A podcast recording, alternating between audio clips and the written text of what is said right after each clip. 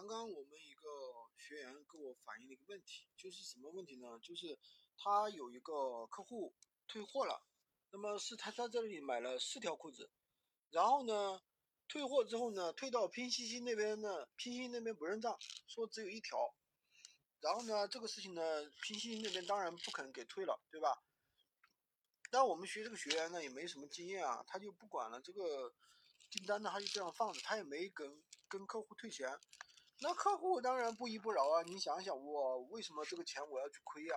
所以说客户呢就把他到那个闲鱼那边呢给举报了。那闲鱼官方客服客服呢就来找他，而且对他进行了一个封店的一个处理。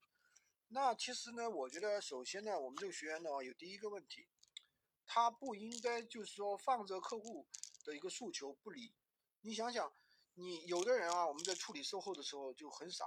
啊，去拉黑客户啊，或者是怎么样跟客户硬刚啊，或者是去跟客户吵架呀，那这是不对的。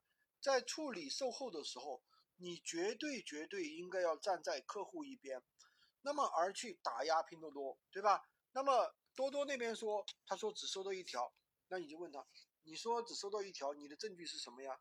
请你去找物流那边拿证据，对不对？你说一条，那物流物流的话，现在物流的话。对于这个每一件啊商品，他们都会称重的，到每一个节点是多少，他们都会称重的。为什么？他们要避免这个丢件。现在的物流行业其实是很严谨的啊，他们一定会称重的。那么对于客户这边，你也可以要求他，对不对？你发货的时候，那你有没有打包啊？对不对？那么一个疑点就是拼多多那边已经确认收货了，对不对？那你为什么要确认收货呀？如果说你说这个货不对，那你当时为什么不拒收啊？对不对？所以我们第一在售后的时候，我们对于我们的商家，我们一定要强硬，不要那个被商家牵着鼻子走，商家说什么就是什么，要不然你这里客户这里处理不好，那么客户肯定给你举报的呀，对不对？那么反过来说，拼夕夕，我们为什么这么多人一定要在拼夕夕去拿货呢？因为拼夕夕其实是很保护我们商。保保护我们啊客户的，所以呢，它本身就是偏向买家的一个平台。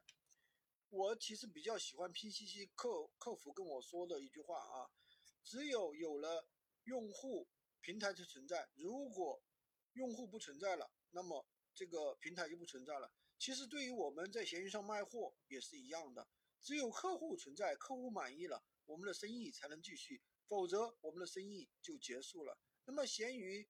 官方的处理其实我觉得也是没有问题的。那你既然放这个事情不管，那我就关你的店，对不对？对你进行一个惩罚。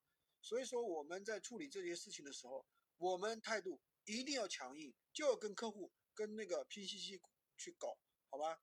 啊，如果搞不下来，你就投诉他们，投诉他们官方，对不对？向拼夕夕官方客服去投诉就可以了，好吧？这个知识点的话，就跟大家分享这么多。喜欢军哥的可以关注我，订阅我的专辑，当然也可以加我的微，在我头像旁边获取闲鱼快速上手。